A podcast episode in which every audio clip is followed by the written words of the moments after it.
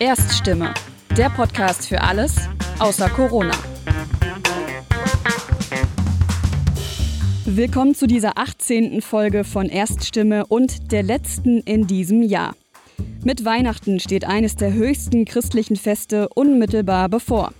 Doch welche Bedeutung hat das Christsein heute noch, vor allem in der Politik? Der ehemalige Fraktionsvorsitzende der CDU-CSU-Bundestagsfraktion Volker Kauder hat seine Gedanken dazu in seinem Buch Das hohe C niedergeschrieben. Darüber spricht er jetzt hier in der Erststimme mit meiner Kollegin Annabel Brockhus. Herzlich willkommen zur 18. Folge von Erststimme, dem Podcast für alles außer Corona. Mein Name ist Annabel Brockhus und das hier ist unsere letzte Ausgabe für dieses Jahr.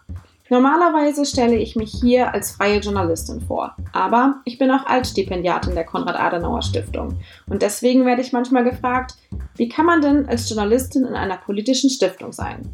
Meine Antwort ist dann immer, naja, christlich und demokratisch zu sein, ist doch gar nicht so schwer. Aber was heißt das eigentlich, Christ zu sein und christliche Politik zu machen? Ich freue mich darauf, in dieser Adventsfolge mit meinem Gast über genau diese Fragen zu sprechen. Volker Kauder sitzt seit 30 Jahren im Bundestag. Er war Generalsekretär der CDU und 13 Jahre lang Fraktionsvorsitzender. In diesem Jahr hat er ein Buch geschrieben, Das hohe C, Politik aus dem christlichen Menschenbild. Hallo, Herr Kauder. Hallo, Frau Brockhus. Herr Kauder, in diesem Format steht der Gast im Fokus und deswegen würde ich gerne mit einer persönlichen Frage beginnen, bevor wir ins politische Feld wechseln. Was bedeutet es für den Menschen Volker Kauder, ein Christ zu sein? Eine Orientierung und eine klare Perspektive zu haben. Und es bedeutet vor allem, aufgehoben in Gottes Hand, das Leben viel leichter meistern zu können. Wenn Sie sagen, eine Perspektive zu haben, dann meinen Sie damit eine Handlungsperspektive? Wenn ich sage, eine Perspektive zu haben, heißt es eine Perspektive äh, für äh, das Leben danach. Äh, das zeichnet uns Christen ja aus, äh, dass äh, wir eine klare Zusage haben auf ewiges Leben und das ähm, lässt uns doch auch viel befreiter unser irdisches Leben gestalten. Stichwort irdisches Leben. Wie spiegelt sich denn hier Ihr christlicher Glaube im Alltag wider?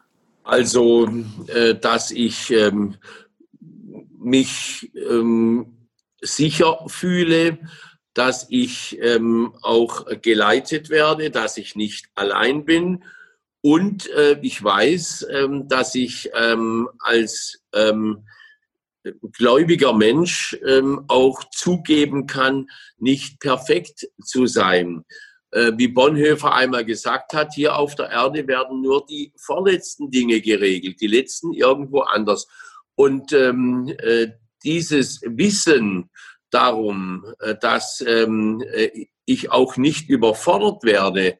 Äh, das macht doch das Leben sehr ähm, ähm, viel einfacher. Und praktisch heißt es, dass ich meinen Tag mit einem Gebet, der wunderbare Morgensegen von Bonhoeffer und mit einem Gebet am Abend beschließe.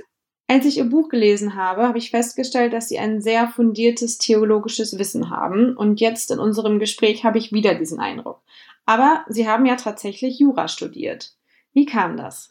Also ich habe ähm, nach meiner Bundeswehrzeit, wo ich 18 Monate Wehrdienst geleistet habe, ähm, hin und her geschwankt äh, zwischen meinem Lieblingsfach Chemie und äh, zwischen ähm, äh, dem Jurastudium und habe mich dann entschlossen, äh, Jura zu studieren, weil ich auch ähm, mir darüber im Klaren war, dass ich ähm, ähm, äh, intensiver in die Politik einsteigen will. Ich war zum Zeitpunkt äh, meines Studiums ja schon aktives JU-Mitglied und äh, war dann der Meinung, dass ein naturwissenschaftliches Studium äh, mich vielleicht von diesem Weg eher wegführen könnte. Wenn man ähm, Angela Merkel sieht, kann man sagen, das war auch ein Irrtum, denn sie hat es mit ihrem äh, Studium in äh, Physik äh, hingebracht. Aber ich ähm, war äh, ganz ähm, überzeugt davon, dass dann auch dieses Jurastudium mich in den richtigen Weg führt. Und so war es dann ja auch. Ja, und Sie sitzen ja auch schon seit 30 Jahren im Bundestag. Ja, das hat auch mit Juristerei dann auch nicht mehr so viel zu tun äh, nee, wie, wie früher. Also ähm, man muss nicht Jurist sein, um ein äh, guter äh, Abgeordneter zu sein. Sie schreiben in Ihrem Buch, dass sich Menschen politisch betätigen, weil das auch was mit dem Glauben zu tun hat. Hat das was auch bei Ihnen mit dem Glauben zu tun, dass Sie in die Politik gegangen sind? Das hat ähm, mit dem Glauben nicht unmittelbar etwas äh, zu tun ähm, sondern ich war schon der Auffassung, äh, dass wir äh, als junge Leute in der damaligen Zeit auch für unser Land etwas tun müssen. Ich bin in einer sehr politisierten Zeit aufgewachsen, die berühmte 68er Zeit, ähm, wo wir erlebt haben, äh, wo auch ähm, ähm, junge Leute für ihre Positionen gekämpft haben. Und da war mir klar, äh, dass ich weder kollektivistische Einstellungen äh, gut finde.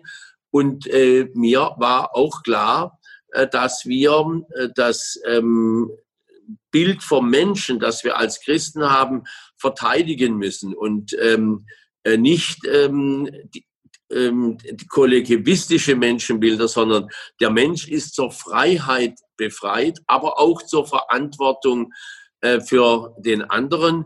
Und mich hat in dieser Phase auch an der Universität immer regelrecht aufgeregt, äh, wenn andere mich daran gehindert haben, durch ihre Aktionen und Aktivitäten mein Studium voranzutreiben.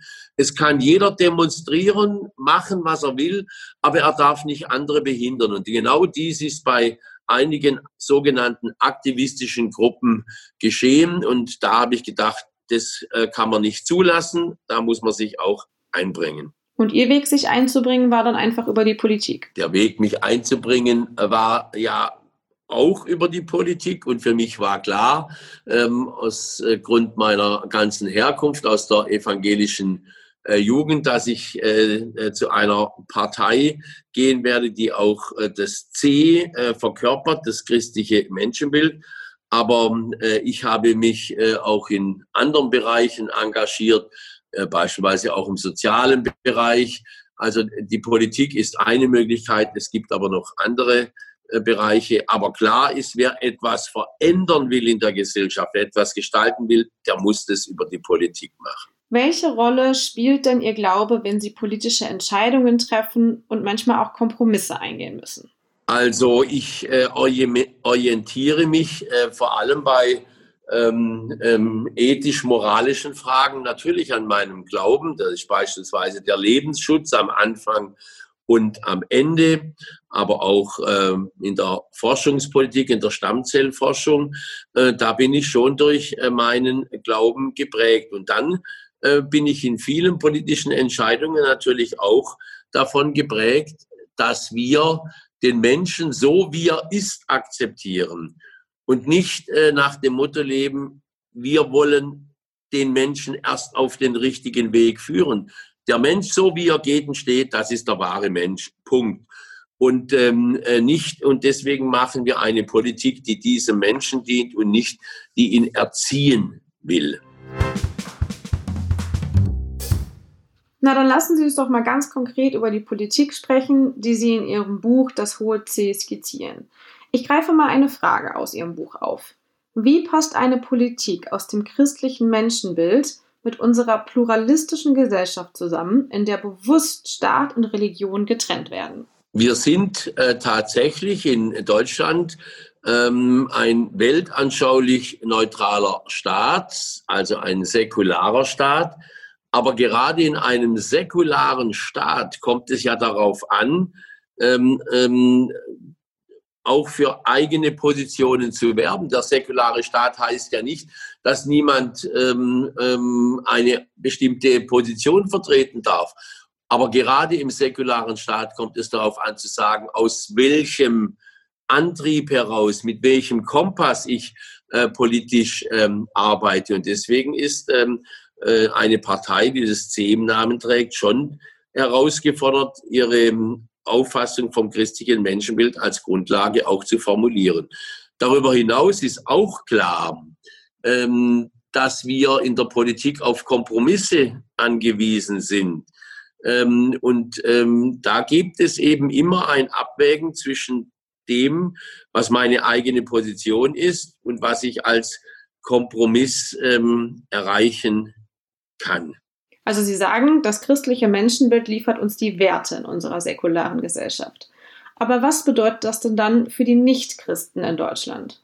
Für die Nichtchristen in Deutschland bedeutet dies, dass sie entscheiden können, ob das, was wir als äh, C-Partei und äh, Politiker aus dem christlichen Menschenbild formulieren, für gut und richtig halten.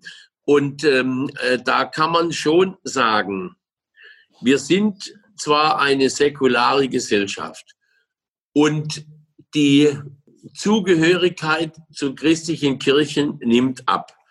Eine Studie der Universität Freiburg kommt zum Ergebnis, dass wir äh, bis in ähm, ähm, 30 Jahren nur noch die Hälfte ähm, äh, von bekennenden Christen haben als heute.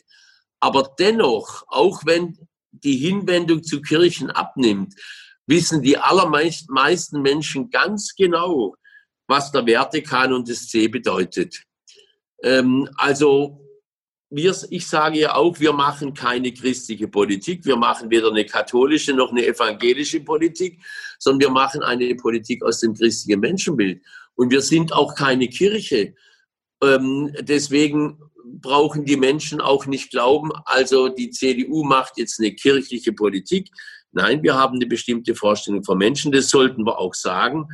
Allerdings brauchen wir die Kirchen als Gesprächspartner und zu unserer eigenen Orientierung dringend. Und deswegen sehe ich mit großer Sorge, äh, wie das Ansehen der Kirchen bröckelt und kann nur hoffen, äh, dass die Kirchen ähm, all das, was nicht so gut gelaufen ist, bereinigen und sich auf das besinnen, äh, was ihre Aufgabe für die Menschen wirklich ist, ihnen nämlich Hoffnung zu geben, und ähm, äh, über äh, das Evangelium zu sprechen. Und gerade in heutiger Zeit, äh, wo alles so schwierig ist, finde ich, kann man doch schön aus dem Lukas-Evangelium zitieren. Fürchtet euch nicht. Siehe, ich verkündige euch eine große Freude, die allem Volk widerfahren wird. Sie haben gerade gesagt, Sie haben eine Vorstellung von dem Menschen oder von einem christlichen Menschen. Wie sieht denn diese Vorstellung aus? Die Vorstellung heißt, der Mensch ist zur Freiheit befreit oder berufen und äh, zur Verantwortung für den Nächsten. Zunächst einmal zur Freiheit befreit. Ähm, Gott hat einen Menschen erschaffen, dem er die Freiheit gegeben hat, sogar sich gegen ihn zu stellen. Aber er hat zugleich auch die Verantwortung äh, formuliert. Und das heißt, dass ich äh, meine Freiheit nicht grenzenlos leben kann, sondern auch immer in der Hinwendung zum Nächsten, was man auch als Gemeinsinn ähm, bezeichnen kann. Und ähm, unter diesen Voraussetzungen ist zum Beispiel äh, sehr problematisch, äh, was äh, Corona-Gegner machen. Äh, das hat mit dem christlichen Menschenbild wenig zu tun, wenn ich meine Meinung so absolut setze, dass ich bereit bin, andere zu gefährden, weil ich keine Schutzmaßnahmen mache. Das, ähm, und da kann ich sehr schön am Beispiel des christlichen Menschenbilds zeigen. Natürlich hat der Corona-Gegner das Recht äh, zu sagen, was er denkt.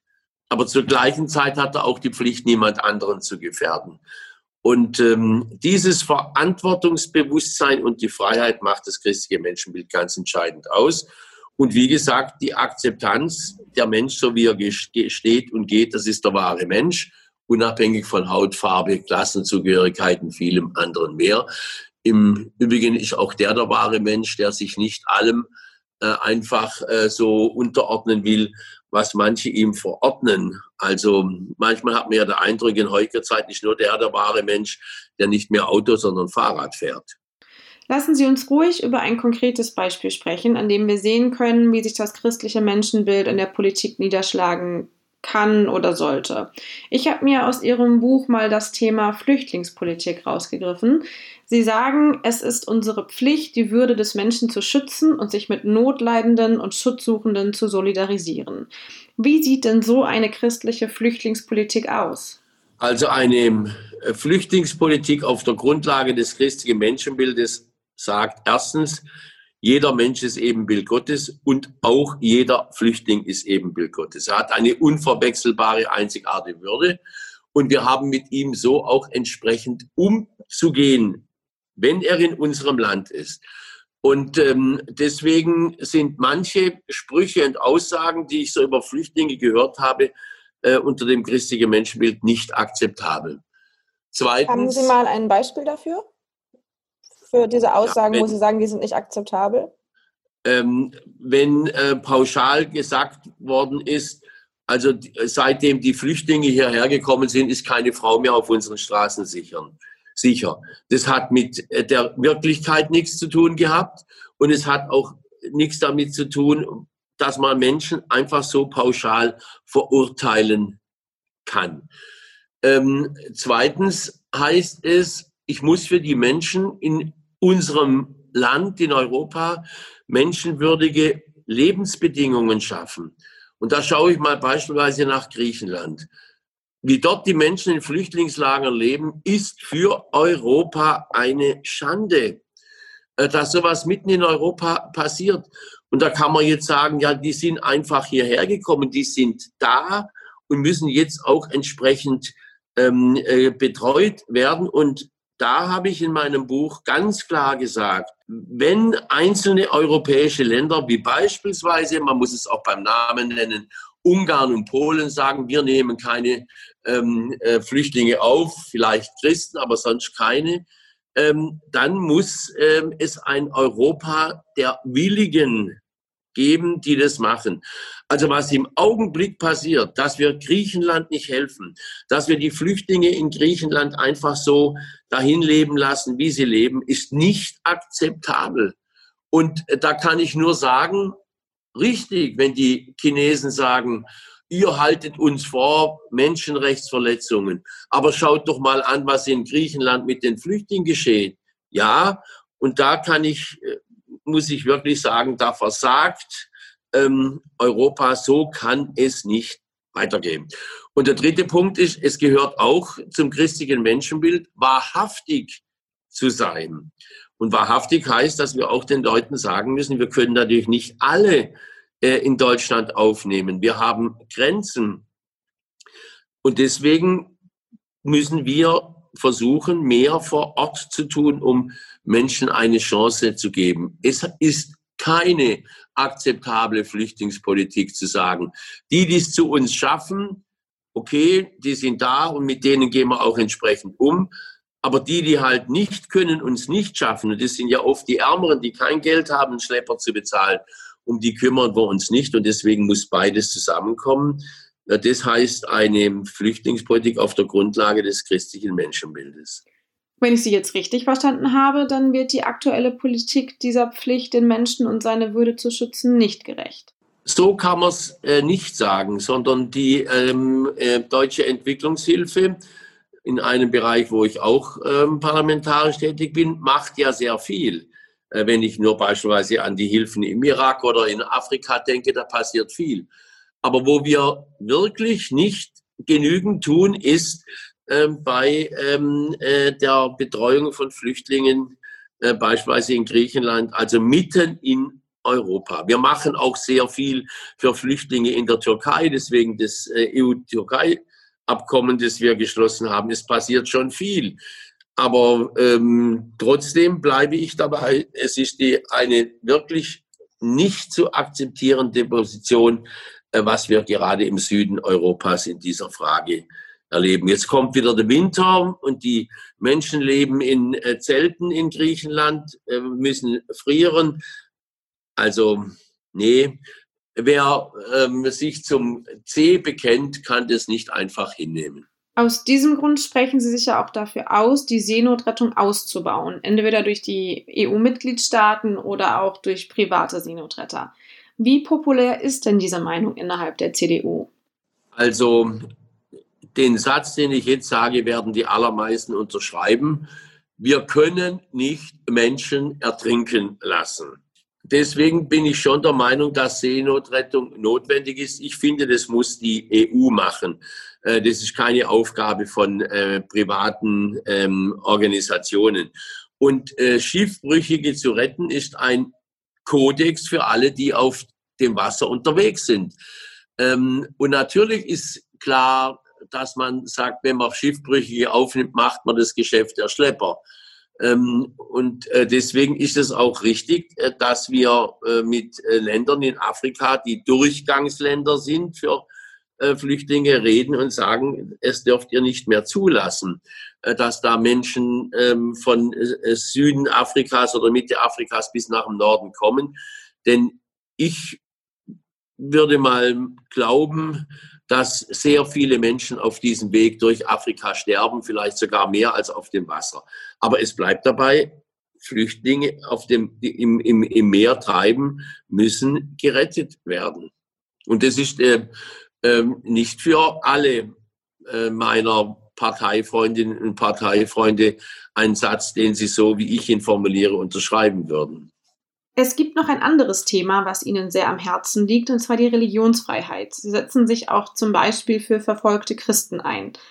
Aber es gibt eine Stelle im Buch, da habe ich mich sehr gewundert. Und zwar sagen Sie, der Islam gehört nicht zu Deutschland. Und da habe ich mich gefragt, wie passt das denn dann zusammen mit Ihrem Engagement für Religionsfreiheit? Über diesen Satz, der Islam gehört zu Deutschland, ist viel gestritten worden.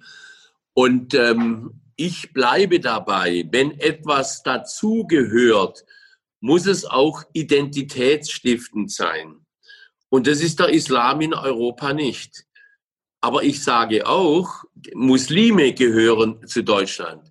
Und das Ganze passt deshalb zusammen, weil Religionsfreiheit nach unserem Verständnis nicht die Freiheit einer Religion meint, sondern das höchstpersönliche individuelle Menschenrecht. Die Muslime haben immer wieder formuliert, sie wollen, dass die Freiheit der Religion geschützt wird. Und daraus sind dann Blasphemiegesetze geworden. Wir sagen, nein, nein, wir schützen die Freiheit des einzelnen Menschen. Und genau das wollen Muslime nicht, sondern sie wollen ihre Religion geschützt haben. Und deswegen sage ich, die Frage, ob der Islam zu Deutschland gehört oder nicht, ähm, ist im Prinzip nicht von Bedeutung. Ich teile die Auffassung nicht. Aber der Muslim, der in, hier in unserem Land lebt, gibt ja auch viele Deutsche, die Muslime sind, äh, die gehören natürlich zu uns. Wir leben nicht aus der islamischen Tradition in Europa, sondern wir leben aus der christlich-jüdischen Tradition. Und das muss man auch so klar und deutlich formulieren. Ähm, ich bin manchmal etwas betrübt darüber, wie wenig wir uns zu dem bekennen, was uns ähm, wichtig ist. Und das müssen wir auch sagen. Äh, wie soll ein Muslim glauben, dass uns das christliche Menschenbild wichtig ist, wenn wir es nicht mehr sagen? Ich meine, es ist ein bisschen schwer an dieser Stelle zu sprechen, weil ich ja auch keine Muslimin bin, sondern Christin. Aber wenn ich mich mit Muslimen unterhalte, habe ich das Gefühl, dass sie sich auch einfach nur zu ihrer Religion bekennen wollen und dass es ihr Anliegen ist, dass ihre Religion auch angenommen wird. Ja, da haben Sie völlig recht. Das habe ich ja vorhin schon auch im Zusammenhang mit äh, dem Thema alle über einen Leisten scheren äh, formuliert, ähm, äh, sondern wir akzeptieren nicht nur, sondern die Muslime haben das Recht, eine Moschee zu bauen. Die dürfen ihren Glauben öffentlich leben. Das gehört zur Religionsfreiheit. Ist überhaupt keine Frage. Allerdings im Rahmen auch der geltenden Gesetze. Aber ähm, viele Muslime können ähm, wahrscheinlich gar nicht verstehen, ähm, dass wir so vehement dafür eintreten, dass in islamischen Staaten Christen ihre Kirchen bauen dürfen, ähm, äh, wenn sie hier bei uns wie selbstverständlich ihre Moschee bauen dürfen. Und das verteidige ich auch. Auch da gibt es immer wieder Kritik. Nein, jeder hat das Recht, sein Gotteshaus, seine Gebetsstätte zu bauen und das müssen wir auch verteidigen. Und deswegen gehört der islamische ähm, Glaube zur geschützten Religionsfreiheit. Aber es ist ein Unterschied, ob ich sage, er prägt unsere Kultur. Das macht er nämlich nicht. Und wenn er es nicht prägt, gehört er im klassischen Wortsinn nicht dazu. Aber der Muslim gehört zu uns dazu und die Religionsfreiheit schützt seine Religion. Herr Kauder, Sie sind seit 30 Jahren Abgeordneter, waren Generalsekretär und Fraktionsvorsitzender. Im nächsten Jahr wollen Sie nicht mehr als Abgeordneter kandidieren. Aber jetzt haben Sie noch mal ein Buch herausgebracht, was auch als Beitrag zur Parteiausrichtung der CDU verstanden werden könnte. Warum? Mein Buch war oder ist ähm, ähm, eine Aufforderung an die CDU, sich zu ihrem C, zum christlichen Menschenbild zu bekennen. Ich habe in der letzten Zeit immer häufiger den Ruf gehört, die CDU muss wieder konservativer werden. Ähm, aber ich bin nicht in eine konservativ-demokratische Union eingetreten, sondern die christlich-demokratische Union. Und mit dem Begriff konservativ kann niemand etwas anfangen. Konservativ ist eine Haltung, aber kein Inhalt. Und deswegen werbe ich dafür, redet nicht darüber, die CDU muss konservativer werden, sondern bekennt euch zum Kompass der CDU und das ist das christliche Menschenbild.